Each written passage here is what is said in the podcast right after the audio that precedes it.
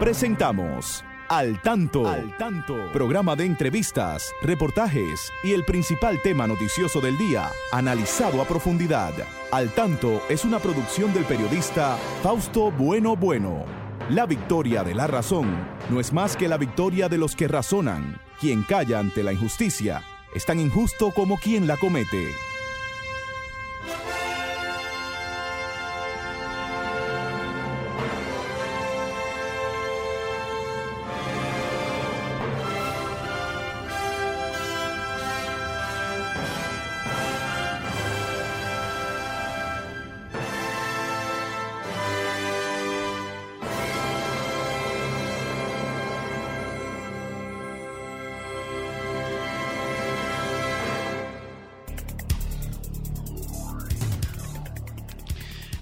Hola, hola, muy buenas tardes, amigas y amigos. Aquí estamos con ustedes en este su espacio al tanto, al tanto con más de 45 años en la radio nacional. Saludamos ahí a nuestro equipo, ahí está don Franklin Tiburcio, como siempre hoy tenemos en sustitución de Christopher a Carlos Félix, ahí está colaborando con nosotros desde Facebook igual para don Federico Núñez Mañán, para Genaro Ortiz, para Miguel Ángel Marte. Todos ellos son buenos colaboradores de este espacio. Y siempre aquí, a mi lado está la licenciada Pastora Reyes, a quien damos las buenas tardes. Adelante, Pastora, muy buenas tardes. Buenas tardes, Fausto. Buenas tardes a ustedes, nuestros amigos y amigas que cada sábado nos acompañan en este su espacio al tanto a través de esta 106.5. Fausto, y como todos los sábados, pues tenemos muchas informaciones de la actualidad, grandes acontecimientos que suceden en el mundo y en nuestro país, eh, cosas que celebrar y algunas que lamentar también, Fausto. Así es. Pero aquí estamos, esa es la vida y ese es el día a día en, en esta, en nuestra sociedad y en el mundo. Algunas cosas coinciden, son iguales. Eh, todo se le achaca a la pandemia, Fausto, ¿verdad? Mm, sí. Que hay violencia aquí después de la pandemia y que hay violencia en el mundo, pero antes de la pandemia teníamos una, una formación de principios y valores también, que ¿por qué no los enarbolamos?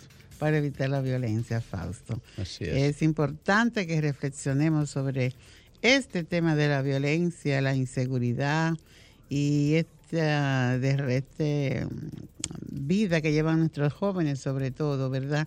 Cómo tantas vidas jóvenes se pierden por accidente, Por accidente. por asesinato, por, por no saberse entender ni escuchar. Vamos a ver cómo esto cambia para bien de todos y todas. Sí, Pastor, hay que decirles a los amigos que nos escuchan que este espacio les llega siempre como una cortesía del Ministerio de Obras Públicas y que está informando este ministerio que en estos días siguientes, hoy, mañana hasta el lunes, el puente Duarte está cerrado de 9 de la noche a 6 de la mañana para poder hacer con éxito los trabajos que se están realizando en ese importante eh, puente que nos comunica con el Distrito Nacional y el, el municipio de Santo Domingo Este.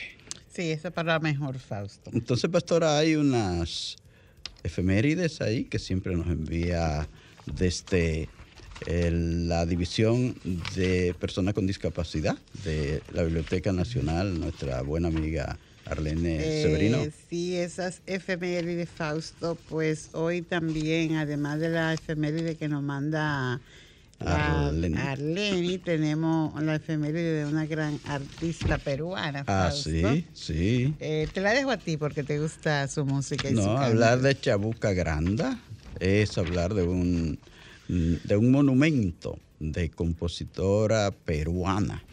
Sí. ¿Quién, nos, quién nos quién nos recuerda a la flor de la, La canela, a fina estampa? Eso es de Chabuca, María Isabel Granda y Larco, conocida como Chabuca, Chabuca Granda, Granda. sí. Y también de la unidad de, de discapacidad, pues Eh, nos envían aquí esto sobre Fabio Federico Fiallo Cabral, que muere el 29 de agosto de 1946 en La Habana, Cuba. Entre sus obras más destacadas tenemos Cuentos Frágiles, Gólgotas Rosas, Forever y los artículos recopilados en Nacionalismo Auténtico. Ah, es un auténtico poeta y cuentista, exquisito y nacionalista y en su, de a carta cabal, un nacionalista a carta cabal. Hablar de Fabio Fiallo es hablar de un, de un literato que también fue un luchador por eh, nuestra eh, patria, por nuestras libertades. Así es. Sí, eh, se fajó ahí en la intervención de 1916-1924. Así es.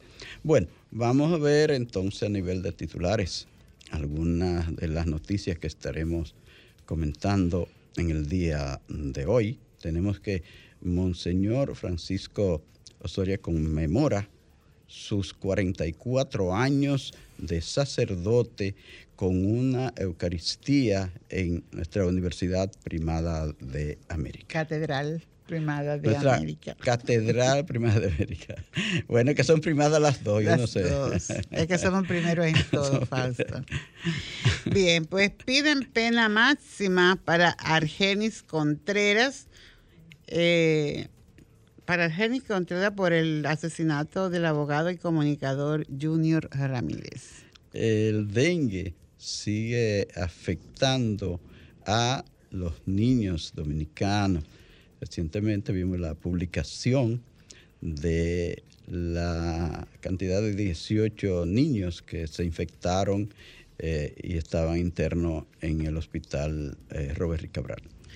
Alexis Medina y Fernando Rosa, principales acusados en el caso Antipulpo, vuelven a sus hogares a guardar prisión domiciliaria. Imponen 49 años de prisión a sacerdote en Nicaragua, que no están fáciles con la iglesia y con la oposición.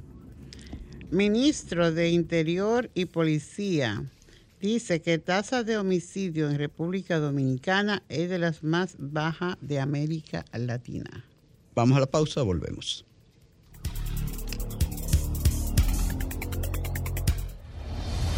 Al tanto, con más de cuatro décadas en la Radio Nacional. Escúchelo cada sábado de 3 a 4 de la tarde a través de Sol 106.5, la más interactiva.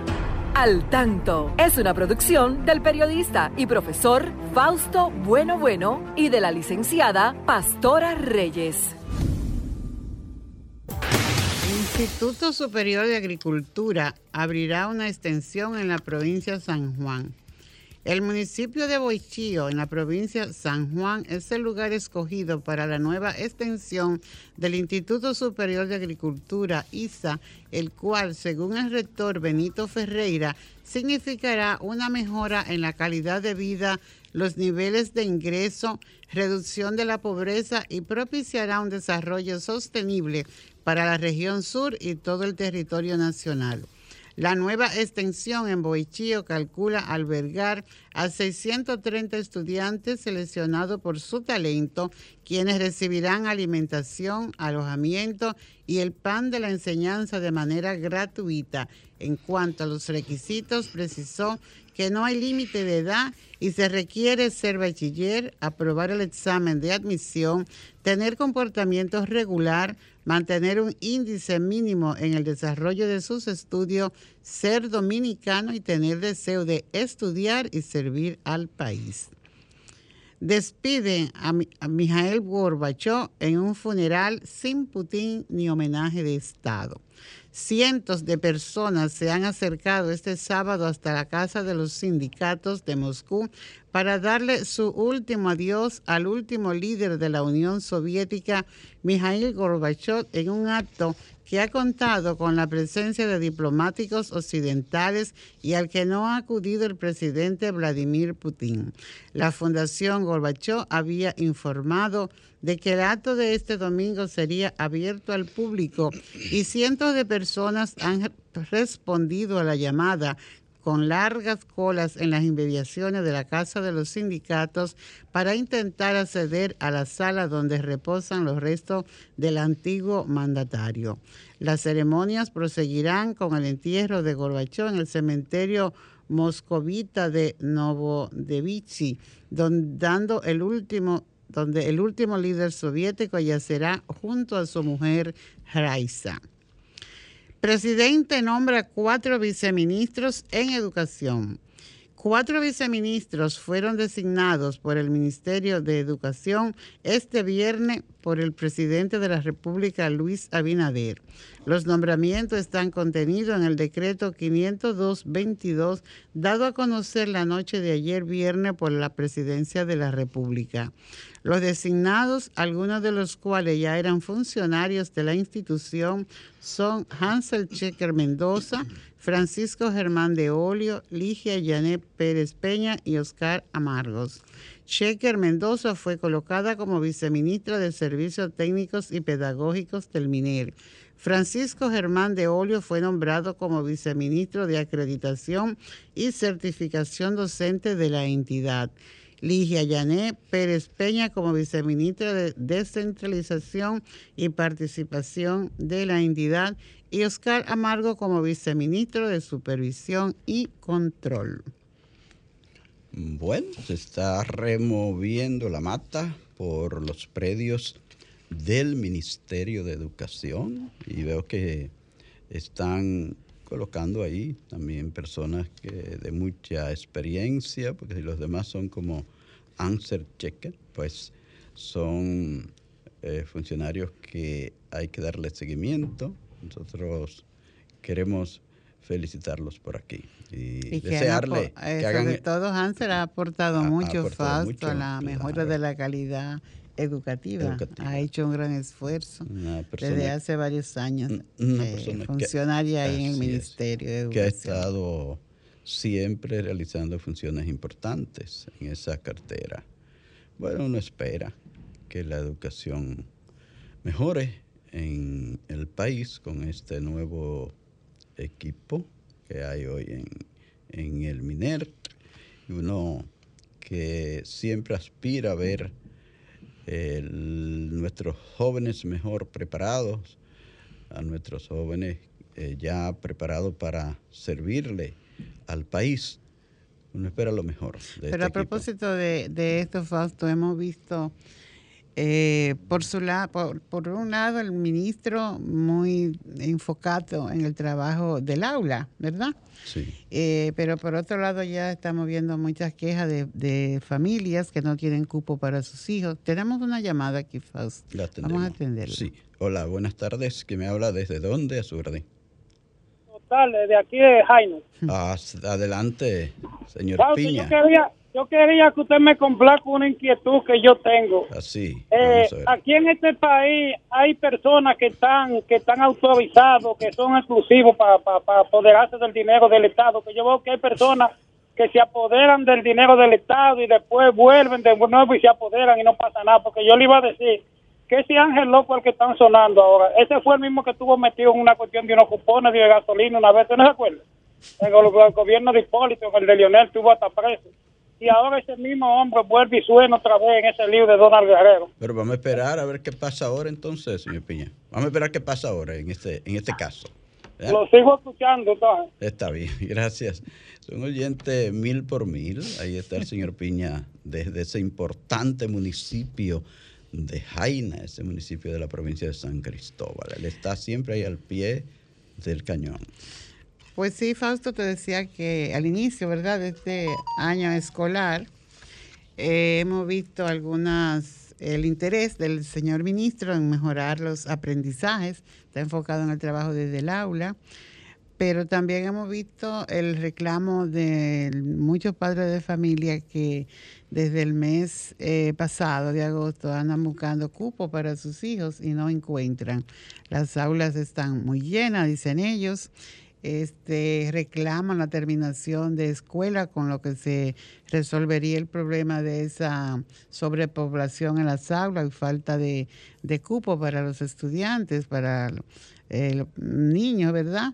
Veíamos escuela en los Alcarrizos, eh, reclaman los Alcarrizos, la escuela, creo que la Piña me parece, que estaban reclamando y mostrando la situación que está esa escuela en construcción con un gran porcentaje de la de eh, eh, hecho, pero igualmente una gran cantidad de materiales perdidos. Vamos a esperar que eso se resuelva de aquí a cuándo comienza el año escolar. El bueno, eh, se hizo un llamado del Consejo de Educación al anterior ministro de que los de los docentes debían estar el día primero de septiembre, pero por la ADP dijeron que es a partir del 5 del ah, lunes. sí pero también, y los, y los estudiantes llegarían el 19. El 19, ah, sí, el 19. dos semanas para preparar el ambiente en la escuela. Pero fíjate que en Boca Chica están llamando a que no vayan tampoco el día 5. Ah, yo vi la sesional de la ADP. La sesional de la ADP, yo Entonces es lamentable que aún sin haber terminado, eh, o sea, sin haber comenzado, ya estén llamando por, por, los registros, por otra cosa.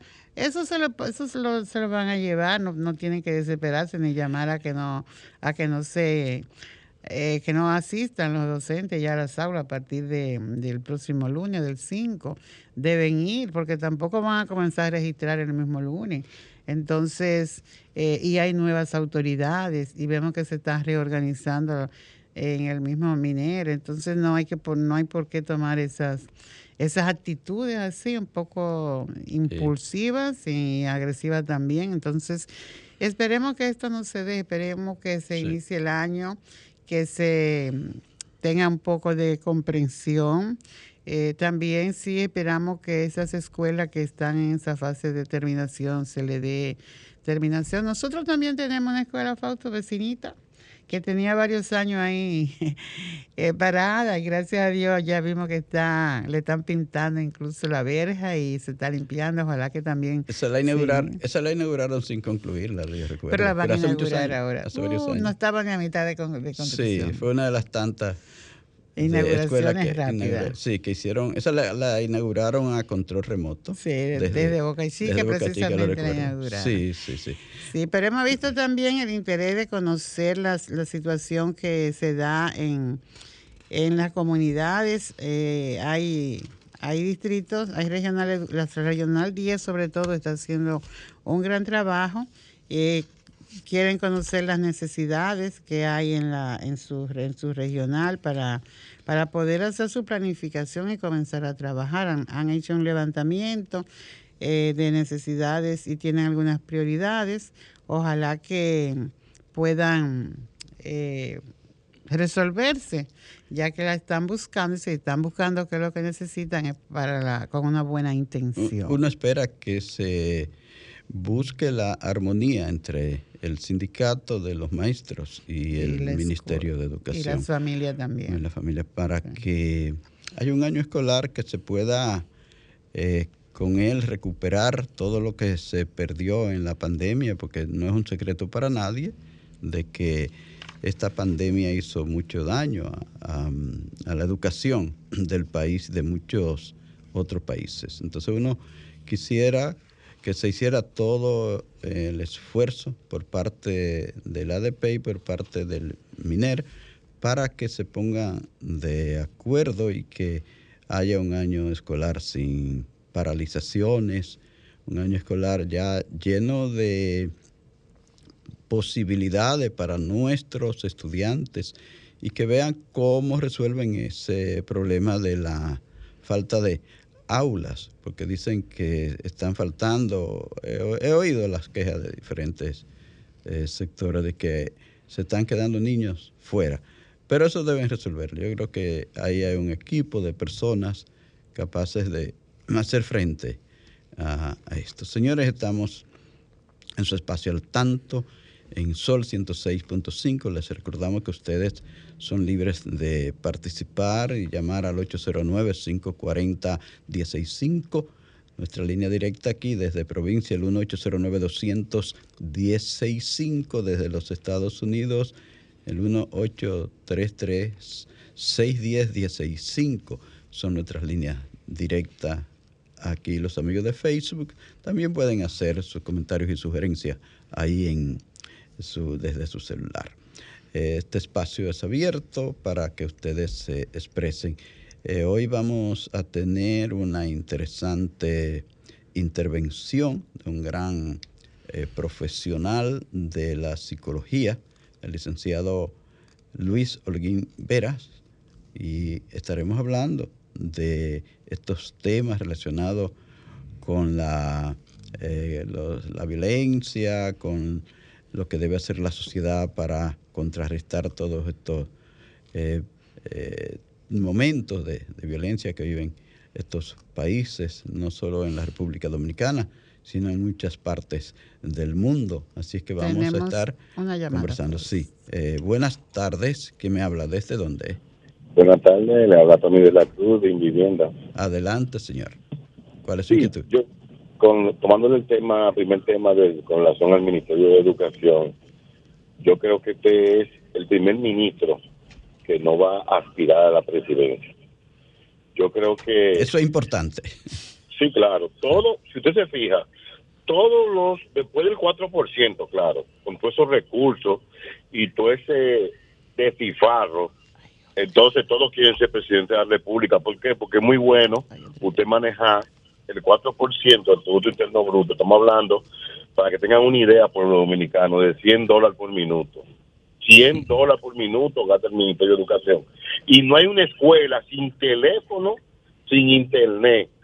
Y vemos que no hay un cambio ni siquiera estructural, aparte del educacional. Por lo tanto, yo creo que nosotros cometimos un error todos de dar 4% sin autonomía al ministerio, porque mientras todo eso sea centralizado por políticos, el país jamás va a avanzar.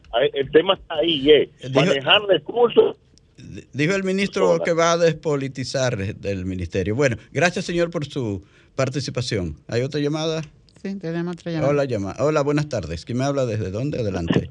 Señor Fausto. Sí, a su orden, ¿con quién hablamos? Que Dios lo bendiga a todos nosotros. La verdad, Gregorio Infante Hidalgo, aquí de San Isidro. Por Dios, por Dios, por Dios, por, todos los santos del cielo. Estamos ropados de haitianos, por donde quiera que usted camine, este, este son 10 y 200 haitianos que encontramos por el camino. ¿Qué vamos a hacer, señor Fausto? Dígame.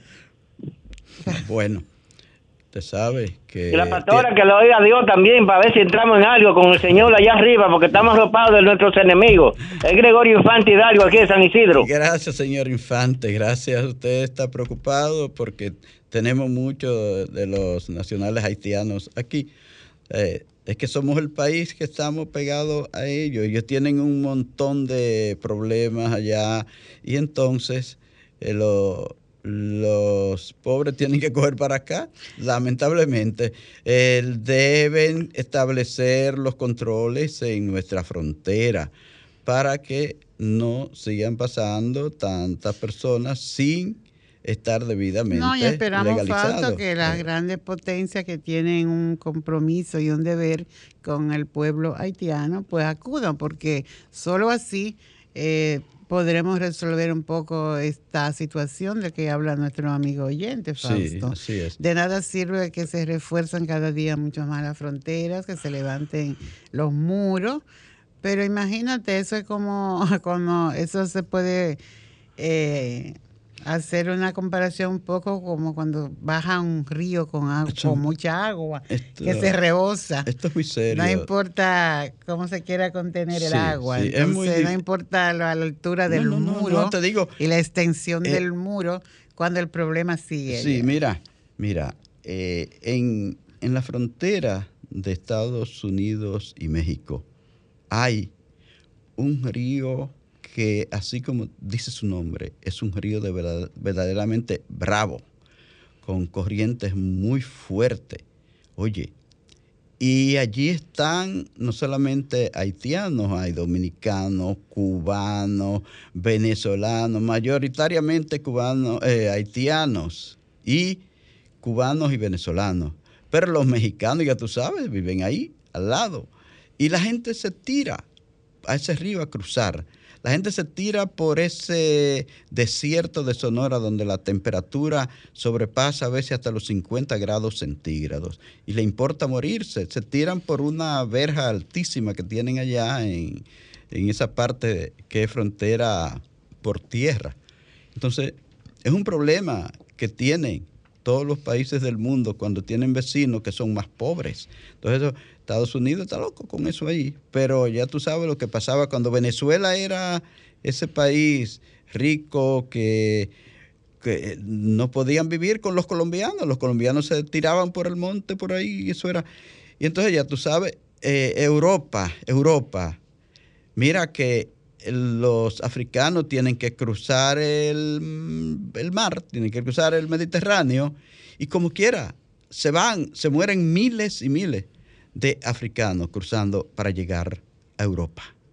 Entonces, es un problema serio que hay en el mundo. No solo, no solo somos nosotros que lo tenemos. Claro, como uno es que lo Pero tiene. Este es el nuestro. Este es el nuestro, este sí. Es, el nuestro. Sí, así que vamos a esperar que, que las autoridades puedan controlar un poco ese pase de nacionales haitianos hacia la República. Yo Dominicana. escuchaba un nacional haitiano el otro día expresarse y él decía que como que no había solución para su país porque primero su país no tenía presidente, que, que allí no había nada y que, Lo mataron ¿verdad? que estaban desesperados.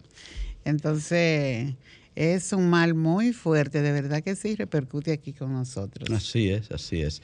Eh, la verdad es que es una situación difícil. El Señor nos llama, nos desde de la comunidad de San Isidro, yo sé que Él está desesperado. Y eh, cálmese un poco, que eso deberá resolverse, deberá resolverse. Hay mucha gente preocupada por eso aquí, en el país, definitivamente.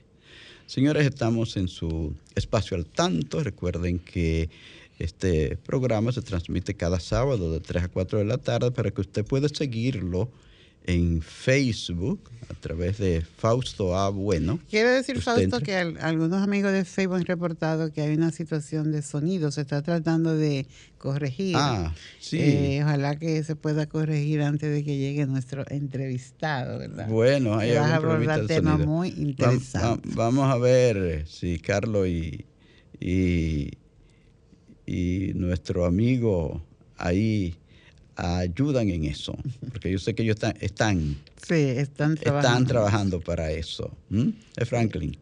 Parte de la tecnología, los imprevistos de la Los tecnología. imprevistos de la, de la tecnología. Sí. Pues sí, pastor, entonces eh, vamos a estar, es un tema que, es un tema eh, permanente este de la, de la violencia. Vamos a tener, vamos a tratarlo hoy con el licenciado Holguín Vera. Vamos mientras tanto a recordarle, pastora, que un día como hoy, hace 92 años, en la República Dominicana hizo eh, estragos el ciclón de San Zenón hace 92 años. También violento, Eh, sí, fue tremendo. Eh, uno de los más potentes que ha pasado por aquí, pero imagínate que en esa época, en 1930, teníamos una ciudad que era construida de zinc y madera y de pedazos de madera. Eh, la mayor parte de las casas de esa época. Por eso hubo tanto desastre la porque- y, por- y porque la gente no tenía la orientación que tenemos hoy. La gente cuando eh, aparentemente pasó el ciclón salió a la calle a celebrar en masa. Creían y, que había pasado. y era que estaba pasando el ojo del huracán. Cuando vino la parte, la segunda parte del huracán, que pasó la parte de, de tranquilidad del ojo, que agarró a toda la gente en la calle, entonces ahí fue que vino el debacle. Por eso murió murieron Mm. tantas personas en el ciclón de San Zenón. Entonces, Se habla de otra- 3.000 personas, creo, o de 4.000. Sí, se habla entre 3.000 y 8.000 personas, se habla. Pero, como ya repito, era esos años, pues los datos no eran tan seguros. Todavía a 92 años es difícil uno saberlo, pero la verdad que fue- hubo una destrucción eh, muy grande en la ciudad de Santo Domingo. Y otros poderosos ciclones que han pasado por el país, el más poderoso que fue David, el 31 de agosto del 1979, ¿verdad? Y el York, que fue el 22 de septiembre, de también de 1998. Inés también. Inés también. en el 1966. 66. Sí, en la península de Barahona. Hizo mucho daño por la provincia de Barahona y esos pueblos del suroeste del país. Bueno, nos toca hacer una pausa para entonces ver si comenzamos a conversar con el licenciado Holguín Vera, a ver qué pasa con él. Vamos a una pausa, Franklin. Muy bien, amigas y amigos, aquí estamos ya en esta parte de la entrevista de Al Tanto. Como les dijimos, tenemos aquí al licenciado Luis Holguín Veras, una persona que como psicólogo se ha dedicado a orientar a la familia, a orientar acerca de esa no violencia. Hoy que se está hablando de una cultura de paz y que el mundo está con tanta violencia, Dios, y que uno ve que hace poco mataron a un eh, ex presidente, ex primer ministro de Japón que quería volver a gobernar y, en un discurso así fácilmente le dieron un tiro. En Argentina ayer, la, a la Kirchner, ¿verdad? A Cristina, a la vicepresidenta, o por poco la matan. Una pistola le pusieron cerca de la cabeza, si no es porque le falla, eh, el, le falló, no sé, eh, el Señor la cuidó ahí. Y entonces ella no solamente atinó a ponerse la mano en la cabeza, en la cara, cuando vio su pistola tan cerca de ella. Por suerte no, no pudo disparar eh, ese. Y uno ve a diario, ayer veía en México una niña de cinco años ahí que la llevaban por un dolor, la lleva, señores, la llevaban por un dolor que le dio al hospital. Una niña de cinco años iba con sus hermanos y le, le cayeron atrás un grupo de militares, no sé, al vehículo, le dispararon y la niña terminó con un balazo. La llevaron al hospital, porque la llevaban al hospital donde estaba su madre, y fue su madre quien la recibió ya para verla morir. Eh, eso es algo muy serio. La violencia es terrible que está en todas partes. Entonces, nosotros no somos los únicos del mundo, pero la gente dice, ¿qué es lo que pasa en el país? Vamos a preguntárselo a Luis, a Luis que nos diga como experto de esto qué, es lo que pasa, qué es lo que va a qué es lo que va a pasar para resolver la violencia del mundo y en nuestro país. Hola Fausto, hola Pastora y hola a todos los amigos que nos ven y nos escuchan. El problema de la violencia realmente se ha ido incrementando, eh, como tú bien dices, en todo el mundo. Eh, pero nosotros nos toca sentir, padecer y trabajar con, nuestro entorno.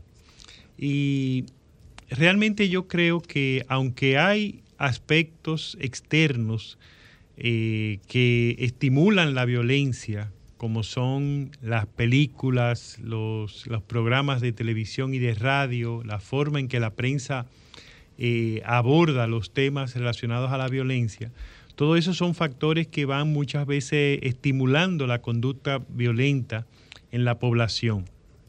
Pero creo que hay un alto componente que tiene que ver con el desarrollo de valores, normas y sobre todo habilidades que permitan a las personas manejar los conflictos, manejar las diferencias de una forma que puedan llegar a satisfacer sus propias necesidades sin tener que recurrir a la violencia. Y, eso es posible, eso eh, se puede hacer y quizás es, una de las respuestas más efectivas eh, que podemos recomendar para eh, responder esa pregunta de qué podemos hacer para reducir la violencia en nuestro entorno. ¿Quién ha fallado? ¿La familia, el Estado, la sociedad? Yo creo que todos hemos fallado. a mí no me gusta pensar en que toda la responsabilidad recae en el gobierno. Creo que, es una responsabilidad compartida. Está muy bien el que se haga este esfuerzo por modernizar, por tecnificar, por eh, desarrollar la Policía Nacional, los efectivos de la Policía Nacional, y eso va a ayudar, pero no, no podemos pensar en que eso va a solucionar el problema de la violencia. Decía el ministro de Interior y Policía recientemente que él no podía tener un policía en, un cada, policía hogar. en cada hogar y, y es, es imposible. Entonces, ¿qué es lo que hace falta? Hace falta que podamos desarrollar una cultura que nos permita tener habilidades para eh, manejar las diferencias, resolver los conflictos, conectarnos con nosotros mismos y poder conectarnos entonces con los demás. Sí. ¿Qué recomienda el licenciado Luis Holguín Veras a, a, la familia en primer lugar para ayudar con la situación? Yo creo que, que la familia, los padres, tenemos que entender que tenemos una gran responsabilidad de qué mostramos a nuestros hijos en el entorno de la familia. Porque más que lo que decimos, los hijos adquieren lo que ven que nosotros hacemos. Si nosotros servimos como modelo. Y, y ese es uno de las grandes, eh, de los grandes retos que, tenemos en estos temas, que no es un asunto, yo a veces escucho eh, que se habla mucho de que falta educación, de que el Ministerio de Educación debe incluir y debe hacer y debe, y yo pienso que muchas veces eh, sobrecargamos de responsabilidades al Ministerio de Educación eh, y no asumimos la responsabilidad que tiene la familia.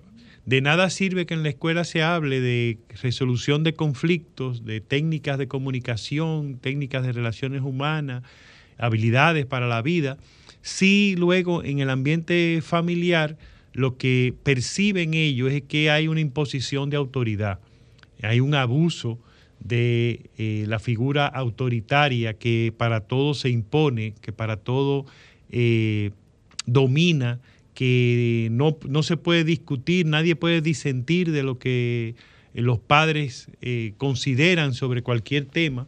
Y eso es parte de lo que ayuda a fortalecer, desarrollar esa cultura de, de paz que, con la que podemos frenar, con la que podemos eh, prevenir la violencia en el entorno familiar.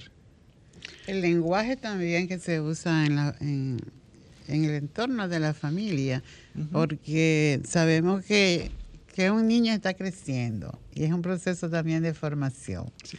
Entonces, yo creo que el lenguaje que se use para hacer una corrección al niño va a influir de manera determinante en, en el niño. Sí. Y entonces eh, se, se, se, puede ir haciendo una cadena con el hermano mayor y el siguiente. Así es. ¿verdad? Entonces son, se van copiando modelos. Si el hermano mayor pues, ha recibido eh, o se está educando bajo un lenguaje de la no violencia, ¿verdad? Pues así él le va a hablar a su hermanito. Y eso también va a seguir en la escuela y en todos los espacios donde vayan a estar, porque debe haber una vinculación estrecha entre familia y escuela para para poder ayudar a que haya unos principios y unos valores, sobre todo respeto. Sí, y lamentablemente eh, nuestra sociedad ha asumido que la única forma o la mejor forma de educar es a través de la violencia, es a través de los castigos y, hay personas que dicen que ellos recibieron castigos en su educación y que no, no están traumatizados y demás. Y realmente eh, los castigos no, no son adecuados para el proceso de, educación, sobre todo esos castigos físicos. Eh, y, hay que ayudar a los padres eh, orientándolos en torno a cómo podemos corregir sin tener que recurrir al maltrato, sin tener que recurrir a los castigos, sin tener que eh, dañar la autoestima de, nuestros hijos.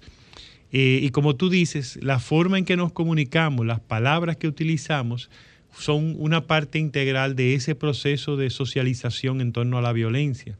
porque lo que decimos es lo que, lo que traza la línea de, acción con, nuestros hijos, con, nuestro, con los demás, porque también con, eh, cuando corregimos a un subalterno, cuando corregimos a alguien que ha hecho algo mal, pues también. Y lo vemos eso en las expresiones con las cuales reaccionamos cuando estamos en el eh, manejando, cuando estamos en las vías públicas, en donde yo digo que es nuestro mayor indicador del nivel de violencia que tenemos en, nuestro país.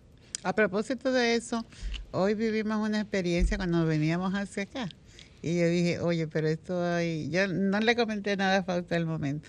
Era los famosos entaponamientos innecesarios.